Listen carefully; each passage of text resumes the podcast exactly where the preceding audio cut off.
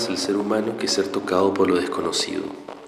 Desea saber quién es el que le agarra. Le quiere reconocer o al menos poder clasificar. El ser humano elude siempre el contacto con lo extraño. De noche o a oscuras, el terror ante un contacto inesperado puede llegar a convertirse en pánico. Ni siquiera la ropa ofrece suficiente seguridad. Qué fácil es desgarrarla. Qué fácil penetrar hasta la carne desnuda, tersa e indefensa del agredido. Todas las distancias que el ser humano ha creado a su alrededor han surgido de ese temor a ser tocado. Uno se encierra en casas en las que nadie debe entrar y solo dentro de ellas se siente medianamente seguro. El miedo al ladrón se configura no solo como un temor a la rapiña, sino también como un temor a ser tocado por algún repentino e inesperado ataque procedente de las tinieblas. La mano convertida en garra vuelve a utilizarse siempre como símbolo de tal miedo. Mucho de ello ha pasado a formar parte del doble sentido de la palabra agarrar. Tanto el contacto más inofensivo como el ataque más peligroso están ambos contenidos en esta palabra, y siempre hay cierta influencia de lo último en lo primero.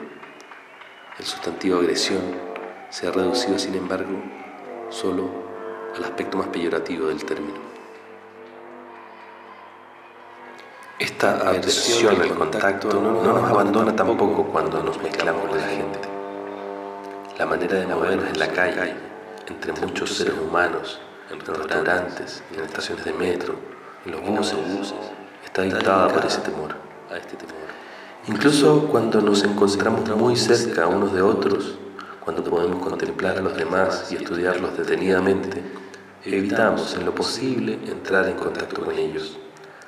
Si actuamos de otra manera, solo porque alguien nos haga desgracia, y entonces el acercamiento parte de nosotros mismos. La rapidez que nos disculpamos cuando entramos involuntariamente en contacto con alguien, la ansiedad, que se esperan esas disculpas, la reacción violenta y a menudo, incluso cuando no hay contacto, la antipatía y el odio que se sienten por el malhechor, aunque no haya modo de estar seguro de que lo sea todo este nudo de reacciones psíquicas en torno a ser tocado por lo extraño, en su extrema inestabilidad e irritabilidad, demuestran que se trata de algo muy profundo, que nos mantiene en guardia y nos hace susceptibles de un proceso que jamás abandona al ser humano una vez que ha establecido los límites de su persona. Incluso el sueño, que nos vuelve mucho más inermes, es demasiado fácil de turbar por esa clase de temor. Solo inmerso en la masa puede el hombre redimirse de ese temor al contacto. Se trata de la única situación en la que este temor se convierte en su contrario. Es esta densa masa la que se necesita para ello, cuando un cuerpo se estrecha contra otro cuerpo, densa también en su constitución anímica, es decir, cuando no se presta atención a quien es el que le estrecha a uno. Así, una vez que uno se ha abandonado a la masa, no teme su contacto. En este caso ideal, todos son iguales entre sí, ninguna diferencia cuenta, ni siquiera la de los sexos. Quien quiera que sea el que se oprime contra uno, se le encuentra idéntico a uno mismo. Se le percibe de la misma manera en que uno se percibe a sí mismo. De pronto, todo acontece como dentro de un cuerpo. ¿Acaso sea esta una de las razones por la que la masa procura estrecharse tan densamente, quiere desembarazarse lo más perfectamente posible del temor al contacto de los individuos. Cuanto mayor es la vehemencia con que se estrechan los seres humanos unos contra otros, tanto mayor es la certeza con que advierten que no se tiene miedo entre sí. Esta inversión del temor a ser tocado forma parte de la masa. El alivio que se propaga dentro de ella alcanza una proporción notoriamente elevada en su densidad máxima.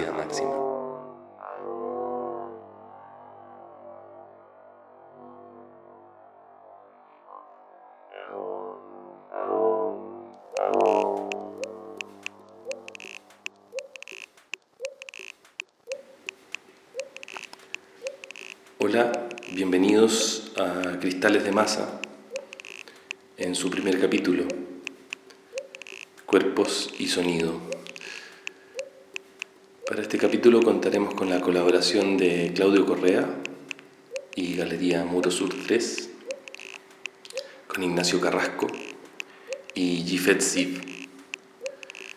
Mi nombre es Daniel Reyes León y espero disfruten de este programa, que está hecho en base a algunos textos del libro Masa y Poder de Elías Canetti.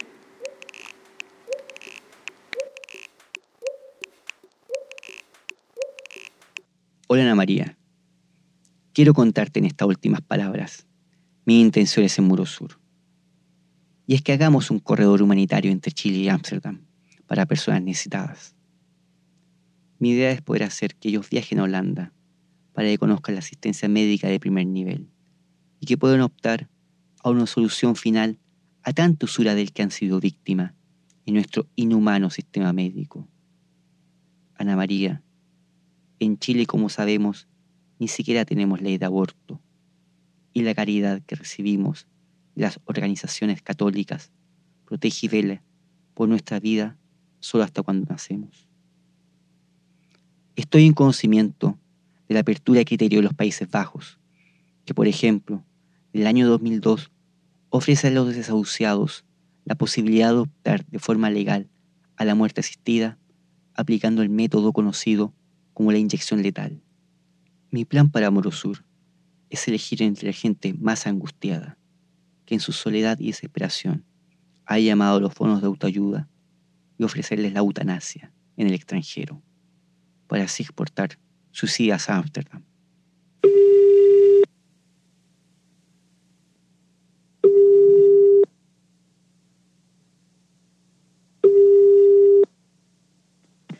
Aló, Fundación Chile por la Vida, buenas tardes. Hola, buenas tardes. ¿Ustedes prestan ayuda telefónica? ¿De qué tipo, señor? Psicológico. Eh, no, el teléfono es para... A ver, ¿usted pertenece a alguna empresa acaso? Eh, no, estoy solo y necesito ayuda. Mejor llame al 800-236-236 y pregunte por el programa Alza la Voz de la Asociación de Psicólogos. Me quiero matar. Mire, mire, este es un programa antiaborto y solo atiende a mujeres embarazadas.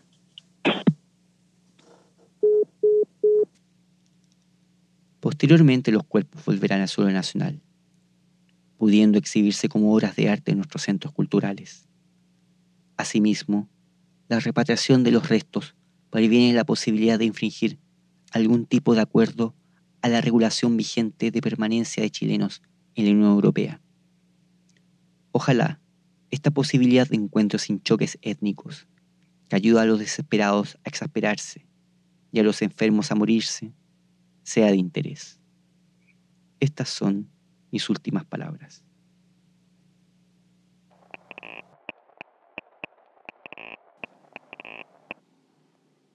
Hola, soy el verdadero Claudio Correa y me acaban de escuchar en mi forma humana en un audio del 2017, leyendo una carta dirigida a la directora del proyecto Muros Sur 3 de Ámsterdam, comentándole mis intenciones para su espacio de Holanda.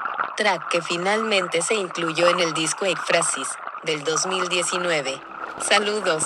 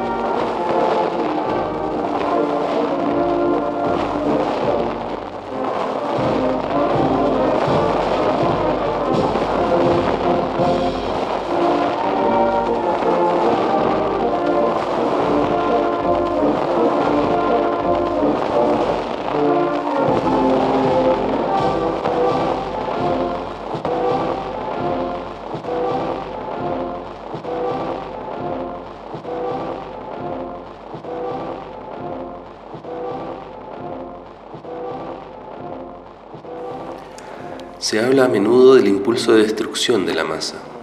Es lo primero en ella que salta a la vista y se puede advertir que se encuentra en todas partes, en los países y las culturas más variadas. Si bien se trata de un hecho comprobable que se desaprueba, jamás se explica satisfactoriamente. Preferiblemente la masa destruye casas y cosas, ya que muchas veces se trata de objetos frágiles como cristales, espejos, jarrones, cuadros, vajilla. Se tiende a creer que sería justamente esta fragilidad de las cosas lo que incita a la masa a la destrucción.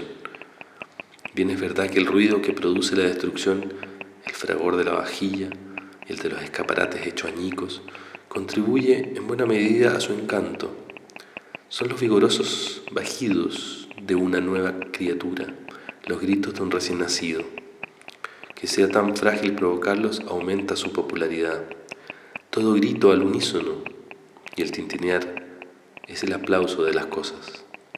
Una particular necesidad de este tipo de estruendos pareciera existir al comienzo de los acontecimientos, cuando la masa está todavía compuesta por un número bastante reducido de elementos y cuando no ha sucedido aún casi nada. El rumor promete el anhelado refuerzo y es un feliz presagio de lo que sucederá a continuación, pero sería erróneo creer que la facilidad de romper objetos es el hecho decisivo. Se ha comenzado con esculturas de dura piedra y no se ha cejado hasta dejarlas mutiladas e irreconocibles. La destrucción de imágenes que representan algo es la destrucción de una jerarquía que ya no se reconoce. Se atacan así las distancias habituales, que están a la vista de todos y rigen por doquier. La expresión de su permanencia era su dureza. Han existido desde hace mucho tiempo, desde siempre quizás, según se cree, erguidas e inamovibles, y era imposible aproximarse a ellas con intención hostil. Ahora están caídas y quedaron hechas escombros. La descarga se ha consumado en este acto.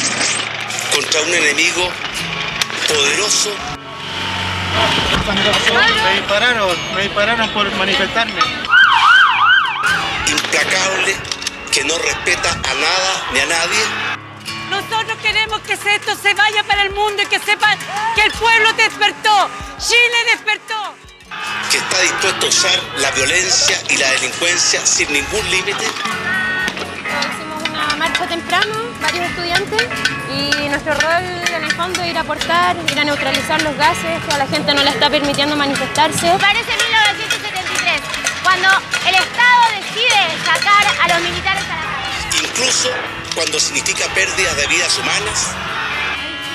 Eh, ¿Cómo se diría? De bala. Hay gente que perdió un ojo.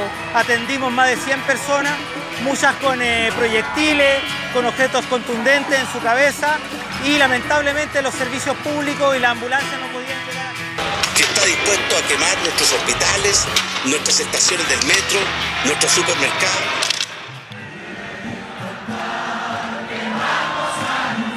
La gente ya rompió el miedo, independiente que estén los milicos en la calle, independiente que se nos esté silenciando en los medios de comunicación, sepan que no pueden callarnos más, que no, no nos pueden censurar más. Y exigimos y pedimos de por favor que la gente que sea violentada haga las denuncias.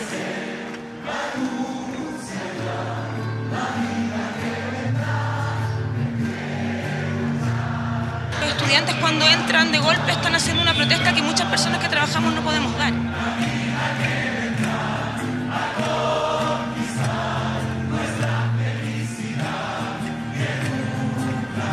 Primera línea viene siendo como el resguardo hacia las personas que realmente quieren protestar y eh, defender su, su causa. En este caso lo que todos queremos es la dignidad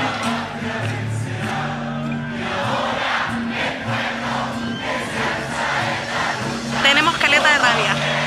Y por eso yo creo que estamos todos acá, porque tenemos rabia con ellos.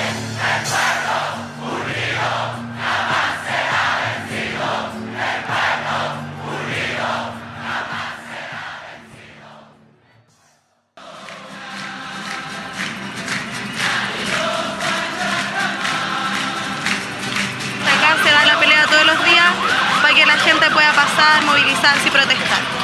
No tenemos miedo.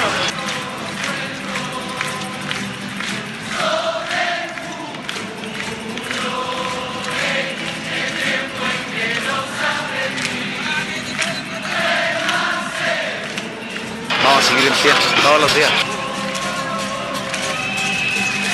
Nosotros, la clase media, somos basureados por lo poquito que ganamos. Con esa plata no puedo vivir, no, no, no, imposible.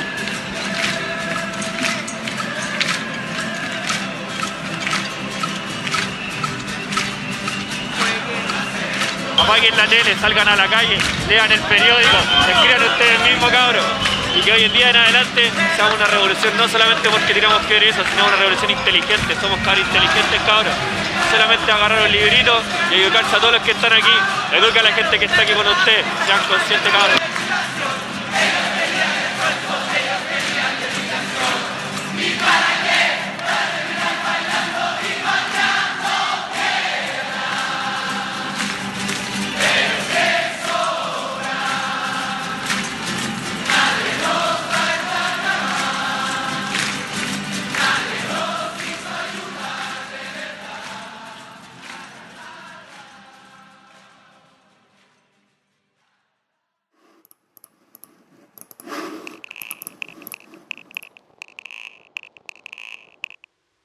Acabamos de escuchar fue mi primera pieza creada solo con audio, el cual tiene como base el estallido social y las distintas frases que fueron surgiendo a lo largo de este. Espero que lo hayan disfrutado tanto como yo lo hice al crear esta pieza. Soy Ignacio Carrasco, estudiante de diseño, y esto que acabamos de escuchar fue, Vivencias de un estallido que perdura en lo digital.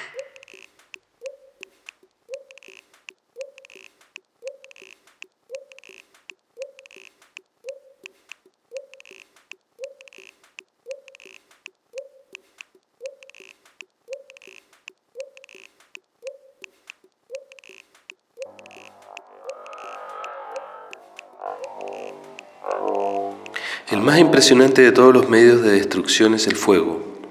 Es visible a gran distancia y atrae a otras personas. Destruye de manera irremediable. Nada, después de un incendio, es como fue antes. La masa que incendia se cree irresistible.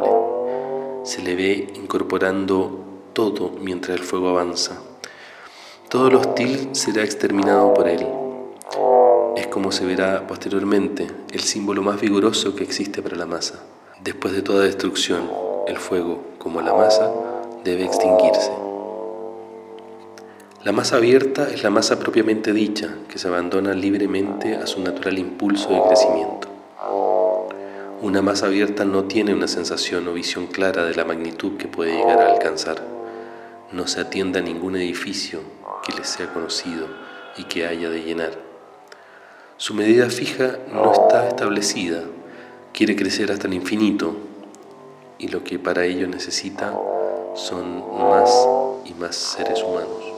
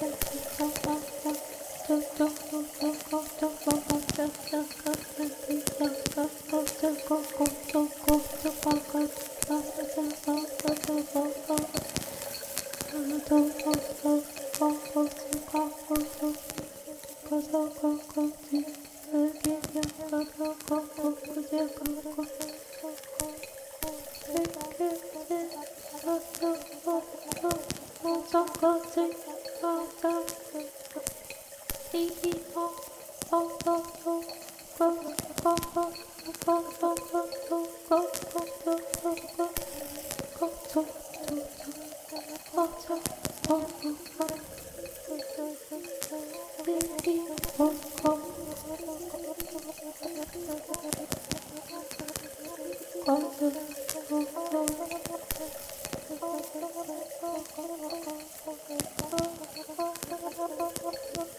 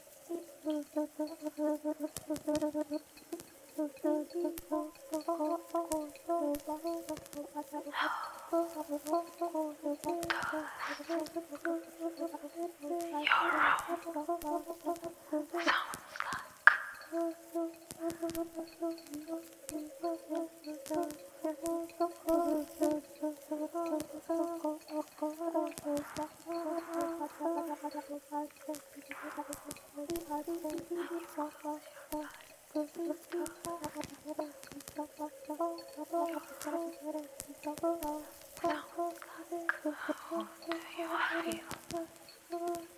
you? When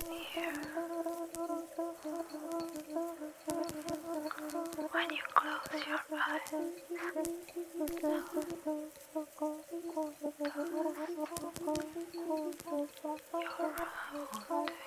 do you feel sounds like to you?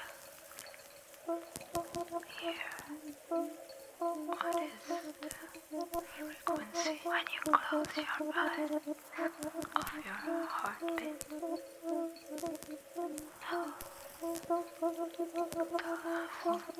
how do you feel your routine sounds like here?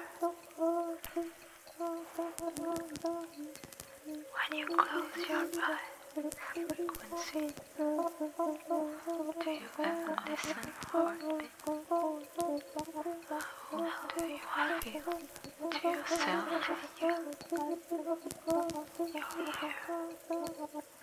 sounds like when you close your eyes. What is frequency? Can you imagine the sound of your voice to you? Ears. Your. When you close your eyes. Can you imagine the sound your voice? Dream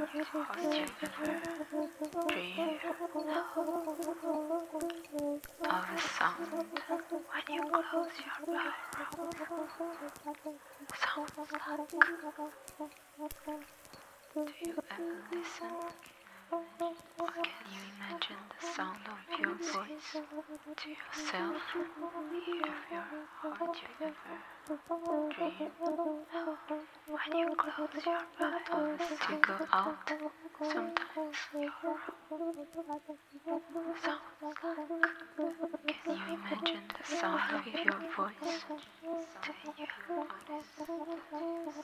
Hear What do you miss when you close your eyes? Of a single out, sometimes you're out. Do you ever listen? Can you imagine the sound of your voice to yourself? What is what frequency you miss when you close your eyes? Of your heart you ever dream of a single out where silence your voice and right now your voice here to yourself? What do you miss when you close your eyes? Of your heart you ever dream? Do you ever listen to go out where you imagine the sound of your voice to yourself? What, what did you hear from when you your window this morning? The frequency of your can you the sound of your voice? The sound where are you? What did you hear right now? Sound that you heard last night morning before what is going to bed frequency? Can you imagine the sound of your voice? You ever listen ever Can you imagine the sound of your voice? Of yourself did you hear from your window? And what was the silent sound that you heard last night? Before, can you imagine the sound of your voice? Do you ever listen? Of your heart, you your dreams? What did you hear from your window out? Where this morning? And what was silent sound that you heard last night? Before, do you? Frequency here. Can you imagine the sound of your voice? Did you hear yourself in your?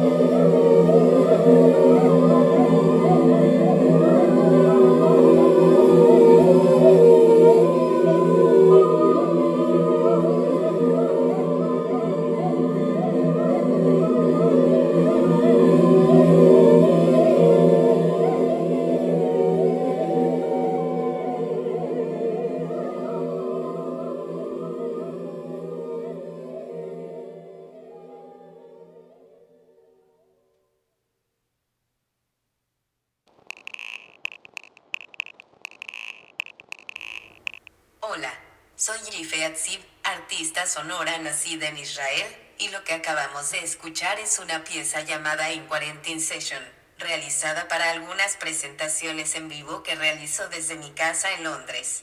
Agradezco su oído.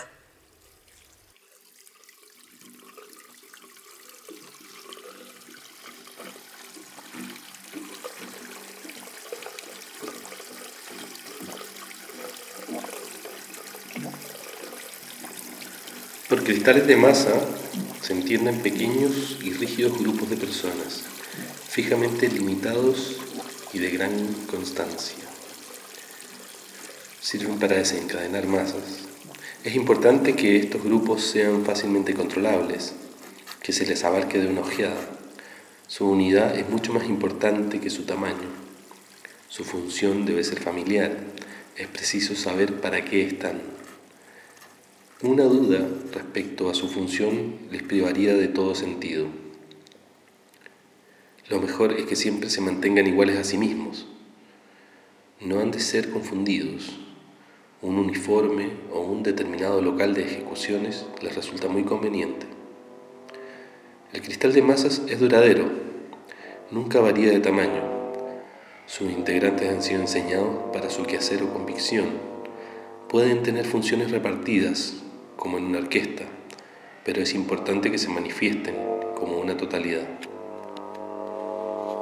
Quien los ve o los vive debe sentir ante todo que nunca se desintegrarán. Su vida fuera del cristal no cuenta, incluso cuando se trate de una profesión, como es el caso del músico de orquesta, nunca se pensará en su existencia privada. Ellos son la orquesta. En otros casos están uniformados. Solo así se les ve juntos. Se convierten en seres humanos muy distintos cuando dejan el uniforme. Soldados y monjes pueden ser considerados como la forma más importante de esa especie. Aquí el uniforme expresa que los integrantes de un cristal moran juntos, aun cuando aparecen por separado. Siempre se piensa en la sólida unidad a la que pertenecen el convento o la división de un ejército. La claridad, el aislamiento y la constancia del cristal está en agudo e inquietante contraste con los agitados fenómenos de la masa misma. El proceso de crecimiento rápido e incontrolable y la amenaza de desintegración que confieren a la masa su particular inquietud no están activos dentro del cristal. Incluso en los momentos de mayor agitación siempre se destacan de ella cualquiera sea la masa a la que da origen, y por mucho que permanezca amalgamarse en ella, nunca perderán totalmente el sentimiento de su singularidad, y tras la desintegración de la masa, volverán a reunirse de inmediato. La masa no tiene en común con el cristal más que su limitación y repetición regular, pero en el cristal todo es límite. Todos los que le integran están constituidos como límite. Por el contrario, a la masa cerrada se le coloca un límite por fuera, quizás en la forma y el tamaño del edificio en el que se reúnen.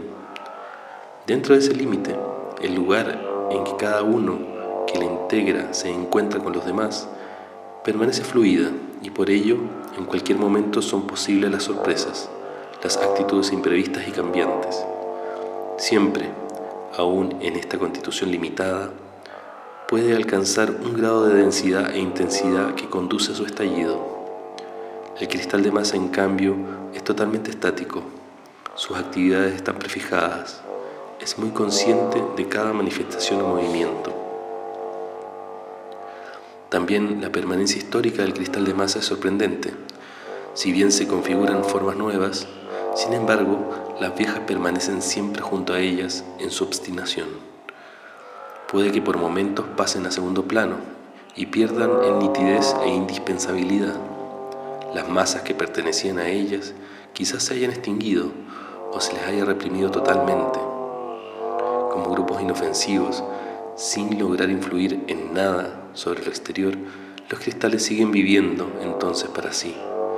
Pequeños grupos de comunidades religiosas subsisten en países que en general han cambiado de creencia en el momento en que se las necesita, vuelven con seguridad.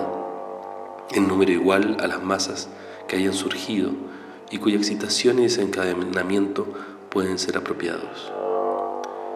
Todos los rígidos grupos en retiro pueden ser sacados a la luz y reactivados. Se les puede reanimar y reutilizar como cristales de masa, con ligeras modificaciones en su constitución. Casi no existe un vuelco político de magnitud mayor que no recuerde aquellos antiguos y destronados grupos, que no eche mano de ellos, que los galvanice y los emplee con tal intensidad que aparezcan como algo completamente nuevo y peligrosamente activo. Los cristales de masa están constituidos de manera diversa y por eso dan lugar a masas muy distintas.